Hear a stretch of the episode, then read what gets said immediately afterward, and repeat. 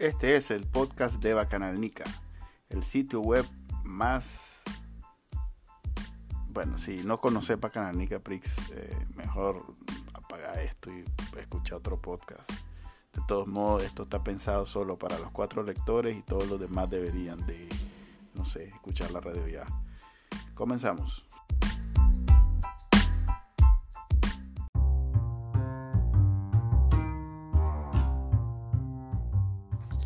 Bienvenidos al podcast de Bacanalnica. Esto es una nueva versión. Voy a hacer un resumen de las noticias del día ya que son las 10 de la noche y no voy a escribir nada. Voy a procurar todas las noches traerles un resumen de noticias y al día siguiente voy a tratar de hacer un artículo como el que siempre leen, al que están acostumbrados. Así que recorramos el día. Estas son las noticias de hoy, 16 de abril, primer lunes de la Semana Santa. Empecemos por lo que pasó en Francia. Se quemó la iglesia del, del jorobado de Notre Dame. Seguro recuerdan el cuento. Esa es quizás la única referencia que tengo en mi vida de, la iglesia. Y que Notre Dame significa Nuestra Señora. Quizás, no estoy seguro, no sé francés. Pero eh, se quemó salvaron una parte. Mm, hasta llega mi conocimiento y mi interés sobre esa noticia, pero es lo que eh, tiene para todas las portadas del, periódico del mundo. Dicho eso, pasemos a Nicaragua y hablemos de lo que está pasando, em, o bueno, de lo que pasó el fin de semana en el Wembe. Un paramilitar que estaba, así es el cuento, un paramilitar que estaba sentado en una de las de esas eh, palos o aceras de, del parqueo del Wembe. Estaba tranquilo, bueno, no sabemos si tranquilo, pero estaba echado el hombre en una, en una acera cuando llegó una señora y le pidió dinero. La señora, eh, como todo mundo en el Wembe, eh, no fue necesariamente muy respetuoso de su espacio personal pero bueno, eso es lo que uno espera cuando ve el Wembe. Que todo el mundo le diga, le hable, le pida, le reclame. El señor, en vez de reaccionar como reaccionamos todos, que no sacamos pistola y comenzamos a disparar, eh, pero como es paramilitar, ya eso más o menos confirmado, sobre todo porque tiene una pistola y disparó a la diestra y siniestra y no lo echaron preso los policías y además lo gritó y dijo que era del gobierno pero ya me, ya me desvié.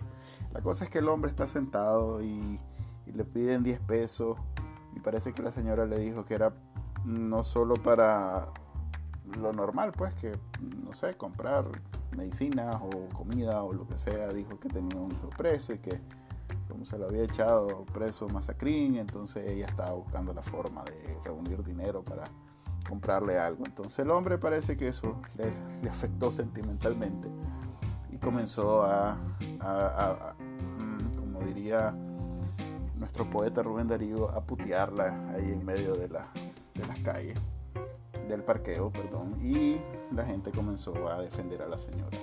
Los vendedores, los carro los chocollos, supongo.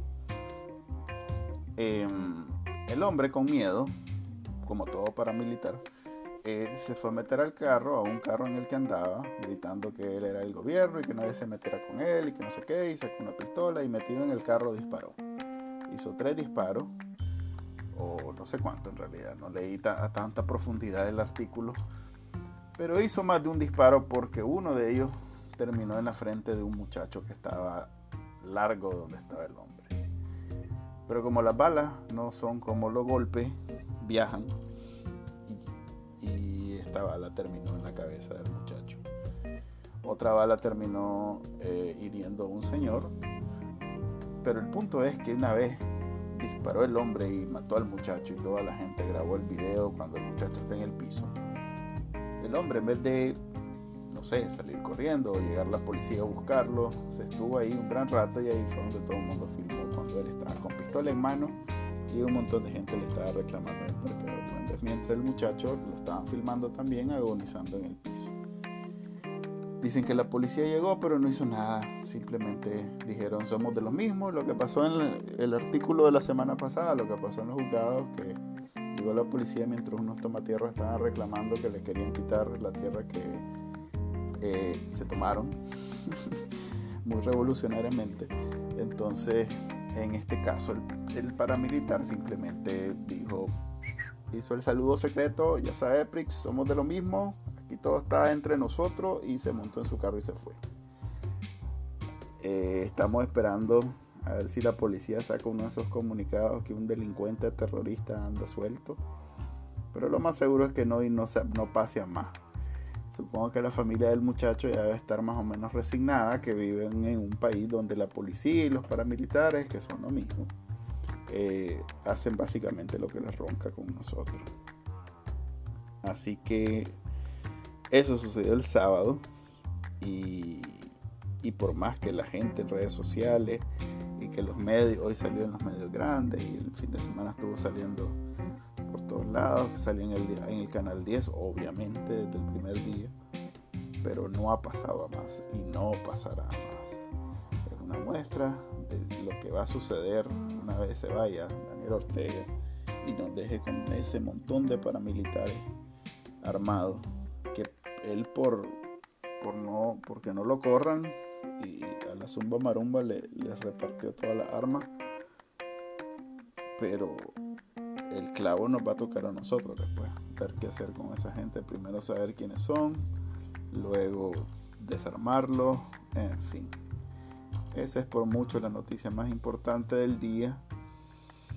Si uno lee redes sociales, si uno lee los medios, podría decirse que la noticia del día es las sanciones que está preparando Canadá para caerle a los funcionarios del gobierno de Daniel Ortega, ah, parecidas a las Magnitsky que tiene Estados Unidos y a las otras sanciones que están preparando en Europa, que tienen de diferente, en vez de, en vez de afectar al país entero, en vez de hacer una sanción tipo no vamos a dar cooperación a Nicaragua, dicen vamos a eh, congelarle cualquier cuenta de banco que tenga tal y tal y tal funcionario del gobierno de Nicaragua perdón, en este país. Y la verdad es que a estas alturas es complicado. Si vos sos batracio de los de raza, o sea, los que algún, algún puchito de dinero lograste sacar de toda la corrupción que, es el gobierno sandinista, qué jodido haces con esos reales, porque en Europa ya no, los puedes poner, en Estados Unidos mucho menos. Canadá ya también está sacando su propia ley. ¿Qué va a hacer esta gente con, con ese dinero si acaso todavía está en un banco?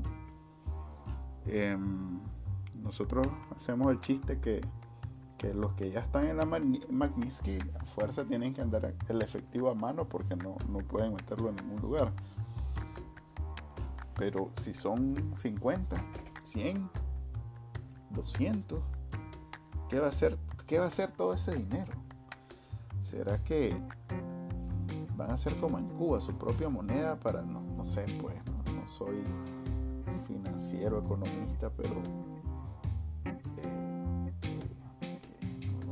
Bueno, en fin, la cosa es que alguien que ahorita tiene mucho dinero y que pensó que no iba a volver a trabajar en su vida, que tal vez con eso justificó todo lo que se robó y todo lo que se quedó callado ahorita que Daniel Ortega volvió a, a sorprender al mundo con sus habilidades de asesino, va a terminar diciendo todo para nada, porque va a quedar igual de, o peor, peor, más palmado que lo que entró al gobierno sandinista. Eso en Canadá. Em,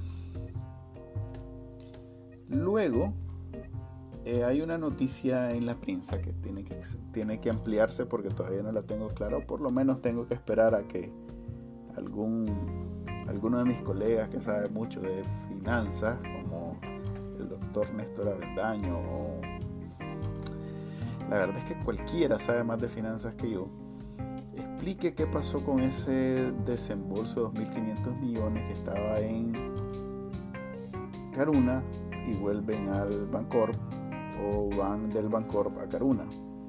Lo cual es como que yo me saque mil pesos de, una, de la bolsa de derecha del pantalón y me los mete en la izquierda. ¿Qué repercusiones tiene eso? Ninguna.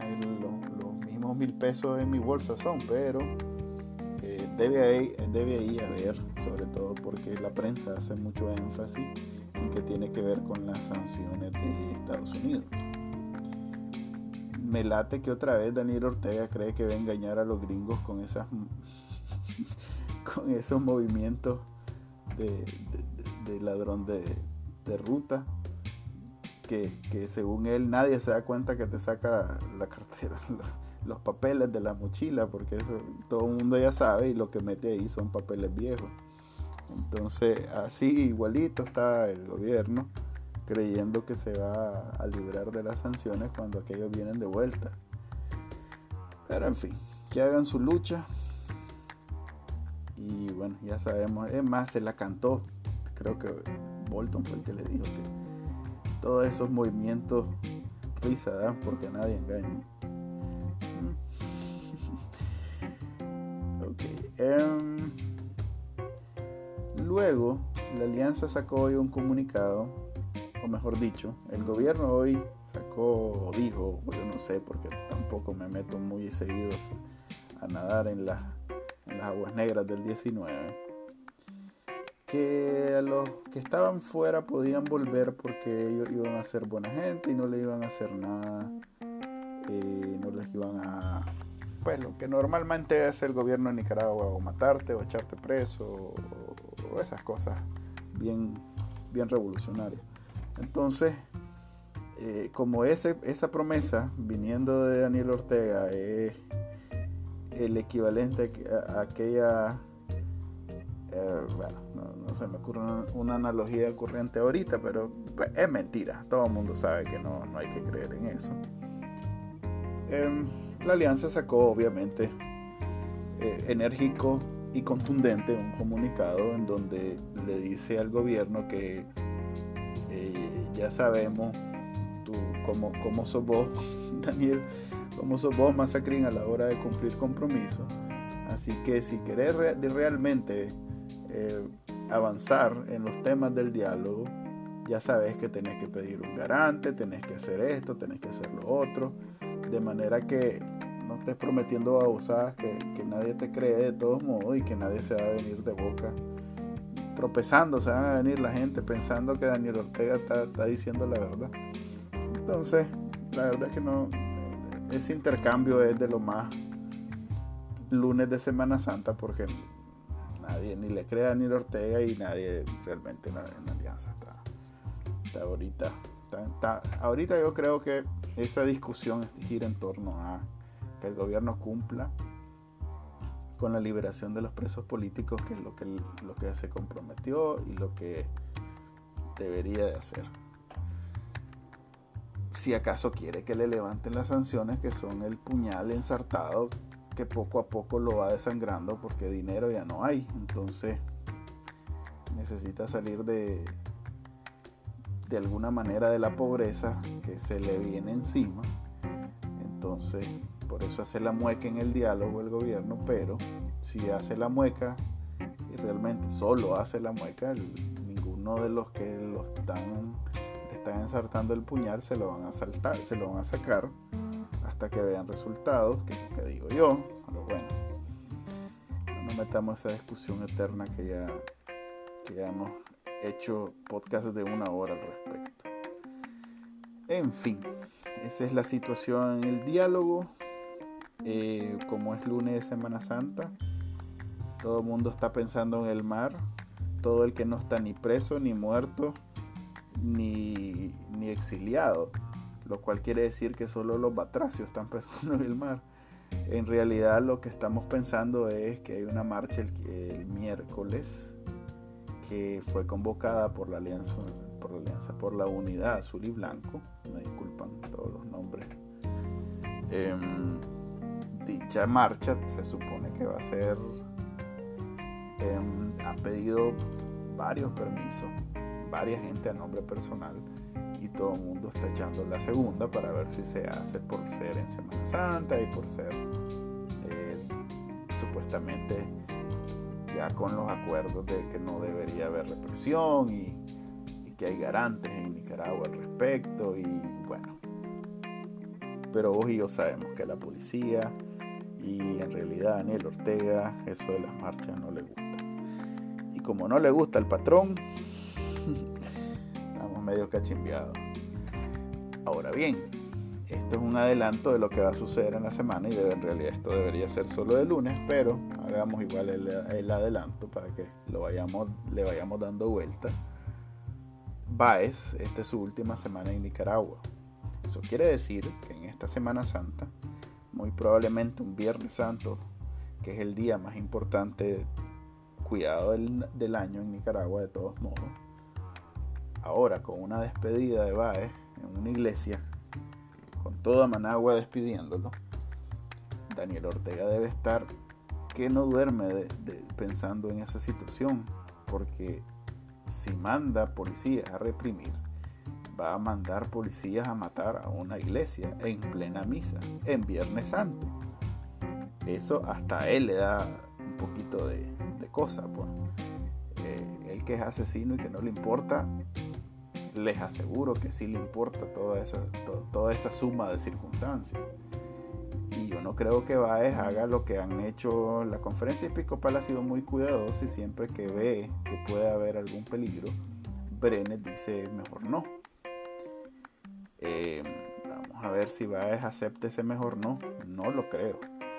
O sea que esa despedida de Baez esta semana va a ser un hito en toda esta situación esperemos, pues no, sé cómo, cómo se va a desenvolver los, los hechos, pero ya me adelanté y estoy hablando de más cosas que solo el lunes. Em, bueno, eso fue todo por hoy. Eh, creo que les repasé todo lo que está pasando en Nicaragua. Si algo se me escapó, supongo que mañana, martes, se los recuerdo como algo que ya sucedió. Nos vemos mañana. Esto fue el boletín informativo diario de Bacanalnica.